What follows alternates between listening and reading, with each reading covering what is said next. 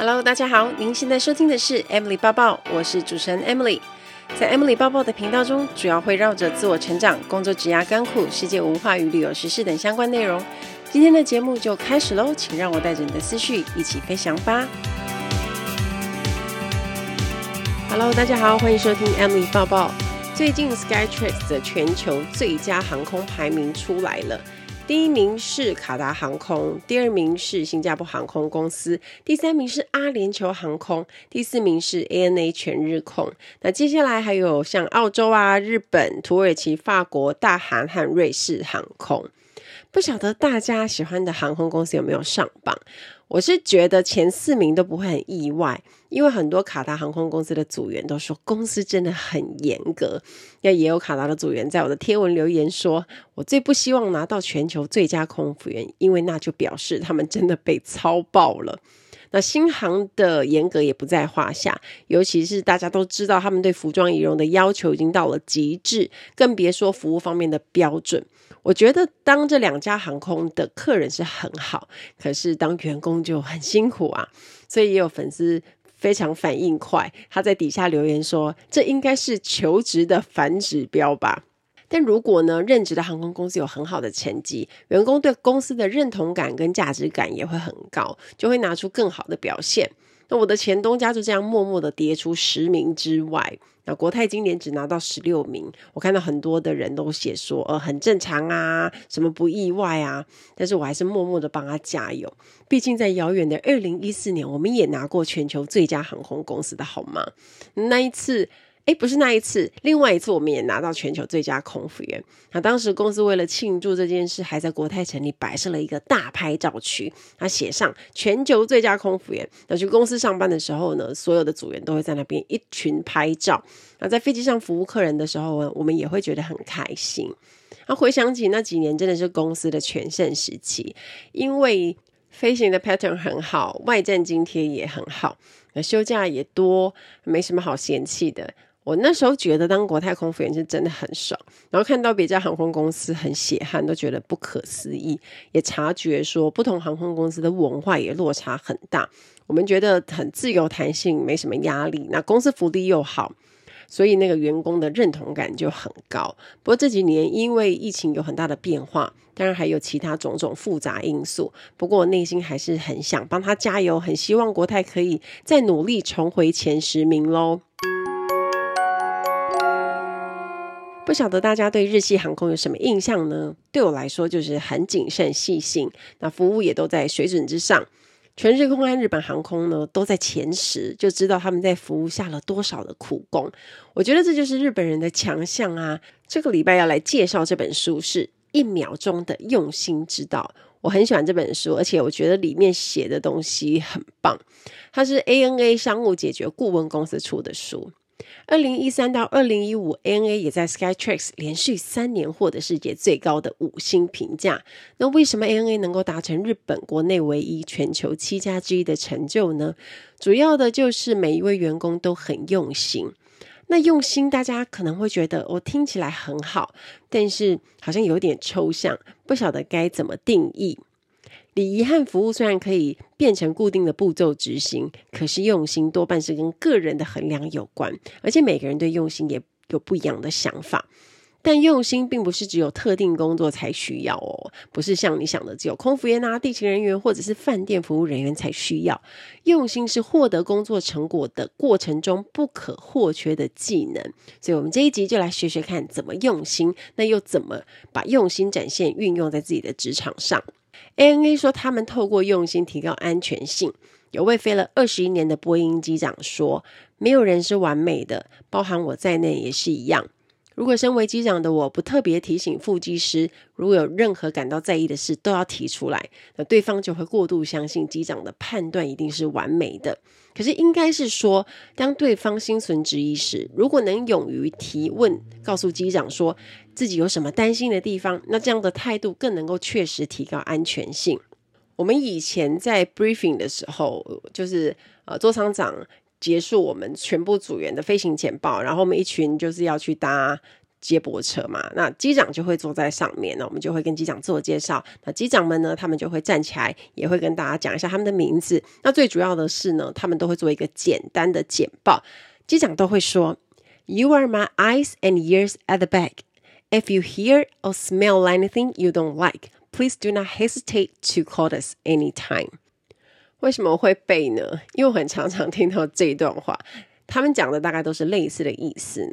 这一段的意思是说，空服员们都是我们在客舱的眼睛跟耳朵，所以当你们闻到奇怪的味道、听到奇怪的声音，只要你们心存疑虑，请不要犹豫，直接拿起电话打电话给我们。这一段话非常的重要。因为其实空服员就在客舱里面常常走动啊，所以呢，如果飞机有什么奇怪的地方呢，空服员就会先发现嘛。那关于安全这件事情，当然是越小心越好。那即便机长在驾驶舱里面，可能也会透过仪器知道说，哎，飞机有没有什么异常的地方。但是如果我们能够提早把疑虑说出来，或者是我发现一些小问题，我们就先先讲出来，这样他们就可以更早发现。其实就是一种团队合作。那这也是团队合作的基础，能够保持彼。彼此顺利的沟通，把讯息传递给对方，这就是一种用心。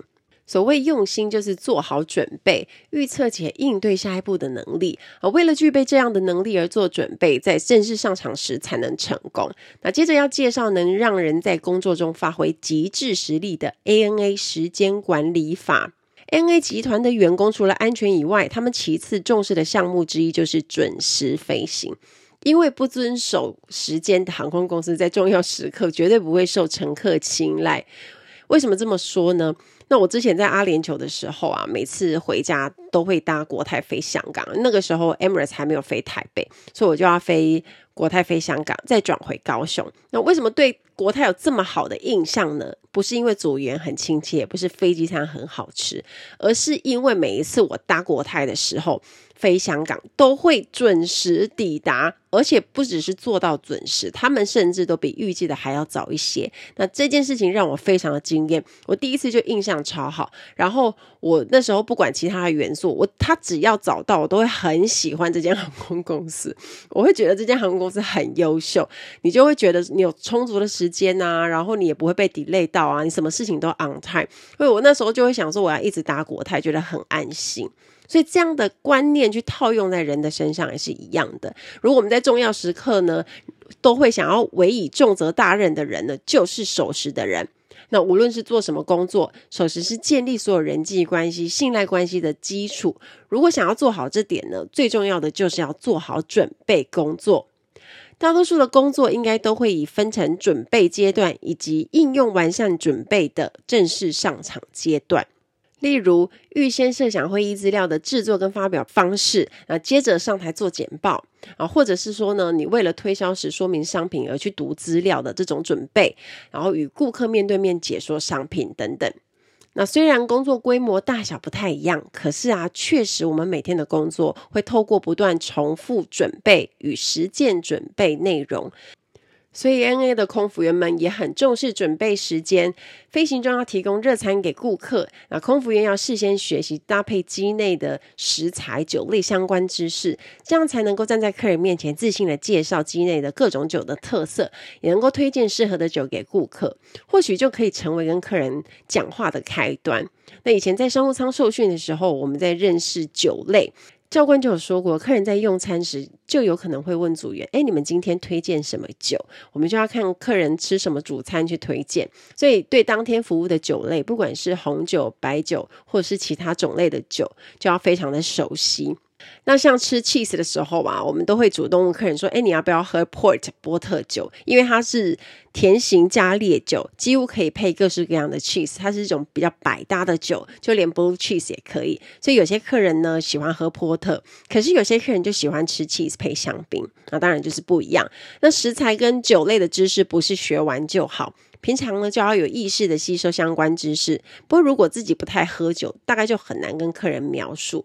那有时候呢，碰到客人问说：“哎，今天推荐哪支？”我都会先询问说：“哎，你是想要喝红酒还是白酒？”再去看酒单，推荐一支比较热门、很多人喜欢的给他。在 N A 维修技师之间流行一种说法，叫做步骤决定八成。所谓步骤指的是针对正式运作调整的工作顺序，因为正式运作的成败有八成是取决于步骤是否确实执行。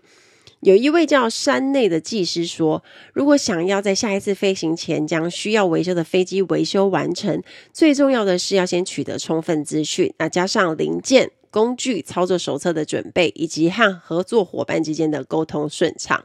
那平常就要思考，如果现场状况不如预期，那要怎么应对？那如果现场状况与事先获得的资讯不太一样，除了预定的作业时间以外呢，又会多出额外的工作，那么维修时间就会大幅超出预期的作业时间等等问题。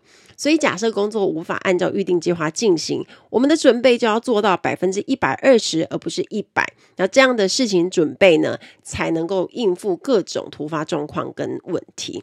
书里面有提供一个我觉得非常棒的方法。叫做默背隔天要上场的脚本，这个也很适用在办公室的业务上。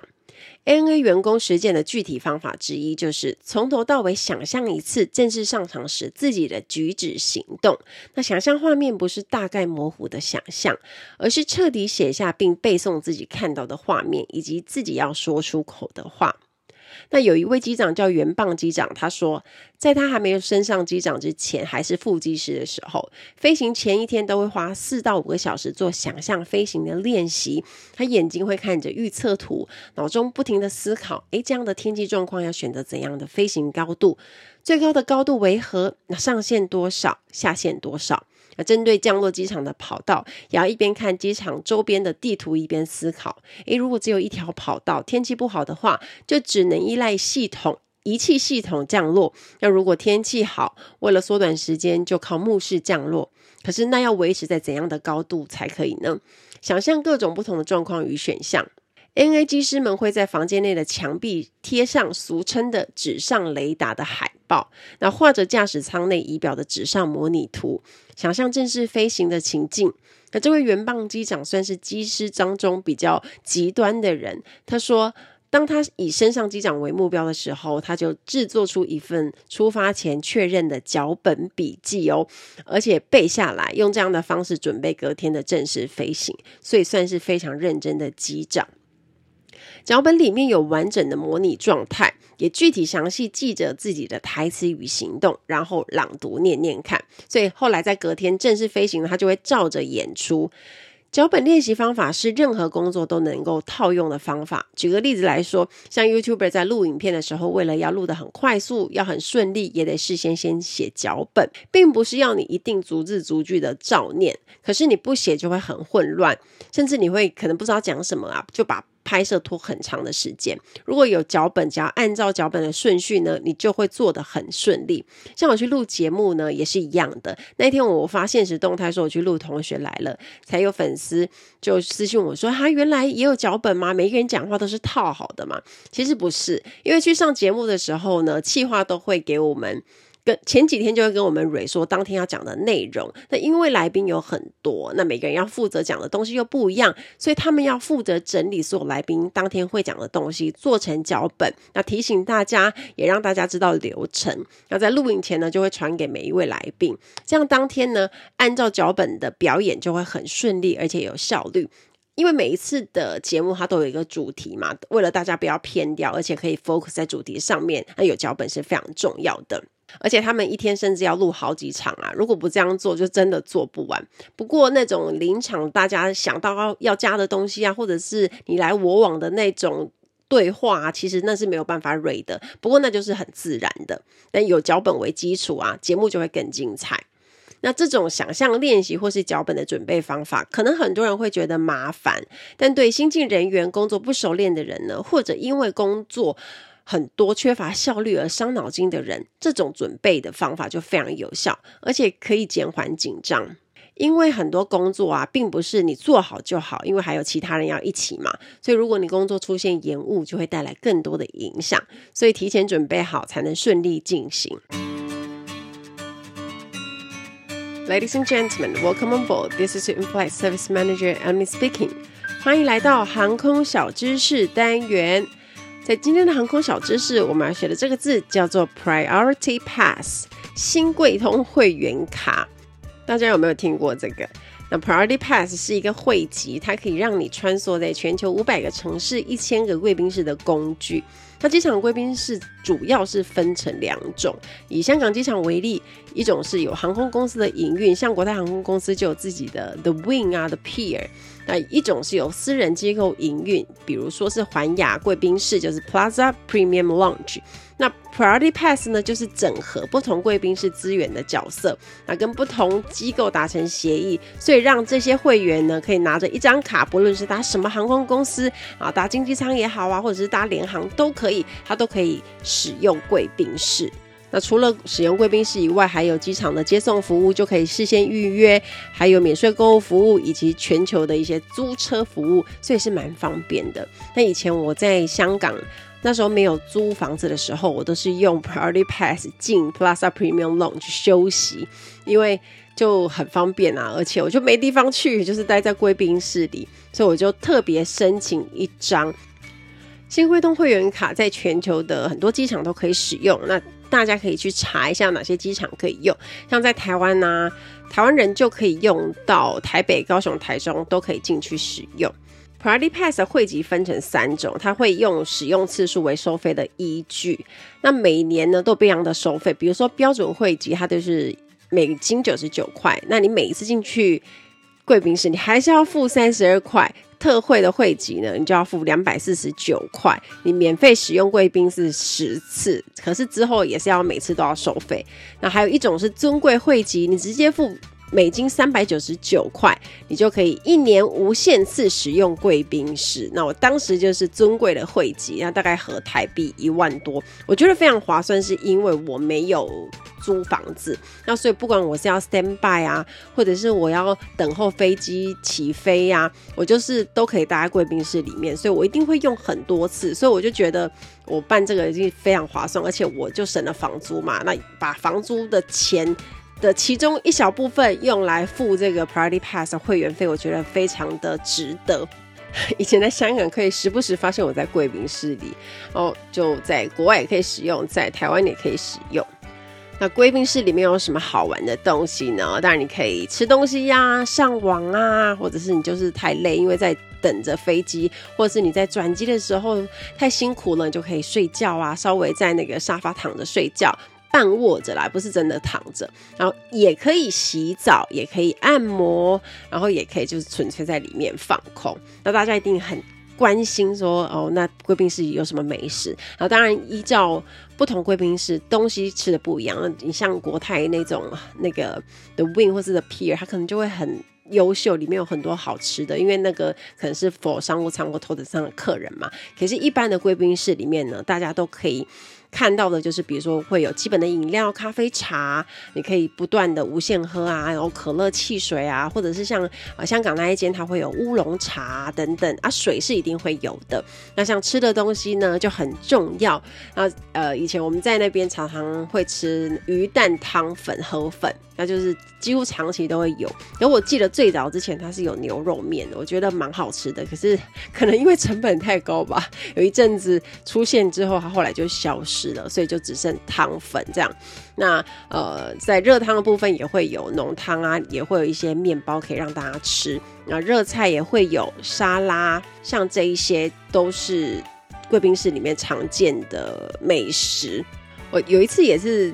在高雄搭华航的商务舱，然后我们也是去了贵宾室。那我觉得吃的东西都没有差很多，因为那时候我飞的时候是早上啊，早上就有一些很就是咸食啊、粥类啊，或者是吐司类啊，这些都是有的。然后有一次呢，我是在韩国进去他的贵宾室，韩国就很特别了，他吃的东西稍微多一点点，我觉得还不错，就是。整个用餐环境更宽啊，然后坐起来就感觉环境更舒适，我还蛮喜欢韩国的那间贵宾室。更特别的是，它有辛拉面。我为什么记得这么清楚呢？因为我就看到，我就很想吃，我就立刻泡了一碗吃。然后我就跟我妈，我妈本来不想吃，然后我妈就看到我在那边吃，就很像很香，她就说：“哦，那你也泡一碗给我好了。”但是那种小碗的，比较像来一客大小那种，所以就不会很 heavy。然后又在韩国吃辛拉面，就觉得特别有感觉，又是热汤，所以我就对那一次印象还蛮深刻。尤其它的热餐跟沙拉好像选项比较多，所以我觉得还蛮不错的。那有时候我们在香港下班，从一个长途班机下班的时候，我会要 cash flight 回高雄嘛，啊，中间会有空档时间，有可能我们 landing 大概是早上六点多，或者是五点多，就是真的超早那种。然后你离第一班飞机要起飞，可能九点，还有很多时间。那这时候你又很累啊，你又没地方睡觉，一定要进去贵宾室休息嘛。可是比休息更重要的是呢，我们会用来洗澡。我很常进去贵宾室洗澡，因为我们穿的制服。二十几个小时，身上就已经很臭啊，又头又很痒啊，所以趁这个时间，时间很足够的话啦，我们就会进贵宾室洗澡啊，然后洗头、洗澡，让自己的精神好一点点，然后换上自己的便服，然后洗完了又可以吃个东西呀、啊，然后休息一下，有时间就可以眯一下，就觉得还蛮方便的。不晓得大家有没有喜欢的贵宾室呢？欢迎跟我分享哦！希望大家会喜欢这一集的航空小知识。我们下次再见喽，拜拜！现在的人呢都很注重时间管理，可是时间管理呢，应该不是只有自己方便，也包含让自己接触的对方方便行动的目的。所以我们在跟别人传达自己的预定计划或者是未来状况时，要用数字等具体资讯说明，表示。程度也要尽量避免什么稍微啊、暂时等等抽象的用语，因为自己的行动可能会影响到对方的计划，这就是一种用心。举个例子来说，大家在坐飞机的时候听到机长广播说：“诶，等等，我们会遇到乱流，所以机身会产生摇晃。”那大家听听看，下面两种说法，哪一种你听了会比较安心？第一种，等一下机身可能会出现摇晃的情况，预计摇晃会持续一阵子，需要使用化妆室的乘客。请趁现在尽快使用。那第二种，大约十分钟之后可能会发生机身摇晃的情况，摇晃估计会持续二十分钟左右，需要使用化妆室的乘客，请现在尽快使用。很显然，第二种更好理解，因为它没有等一下一阵子的模糊字眼，它用的是大约十分钟后，摇晃估计会持续二十分钟等等具体的字眼。当资讯越开放啊，不安感就会越少。人对于不了解的状况都会产生极大的不安全感。就算预先知道会发生异于平常的事件，如果知道什么时候会发生，预计会发生多久，就能够降低不安的感觉，也能够透过清楚的资讯判断接下来要做什么，就能有效利用时间。款待的基本原则就是不让对方感到不舒服。不舒服给人的感觉是共同的。那 A A 空服员给人的印象大概就是积极应对，并且提供 Plus A 附加的服务。不过在服务的第一线，最重视的是降低对方的负面感觉，也就是不让客户感到不舒服。我在书里面看到这段很有哲理，大家听听看。他说，对方察觉不到的用心是金，黄金的金。不是夸耀自己的行为让客户知道我有用心，而是用心让对方察觉不到你的用心，这才是金牌等级的用心。大家有没有觉得很饶舌？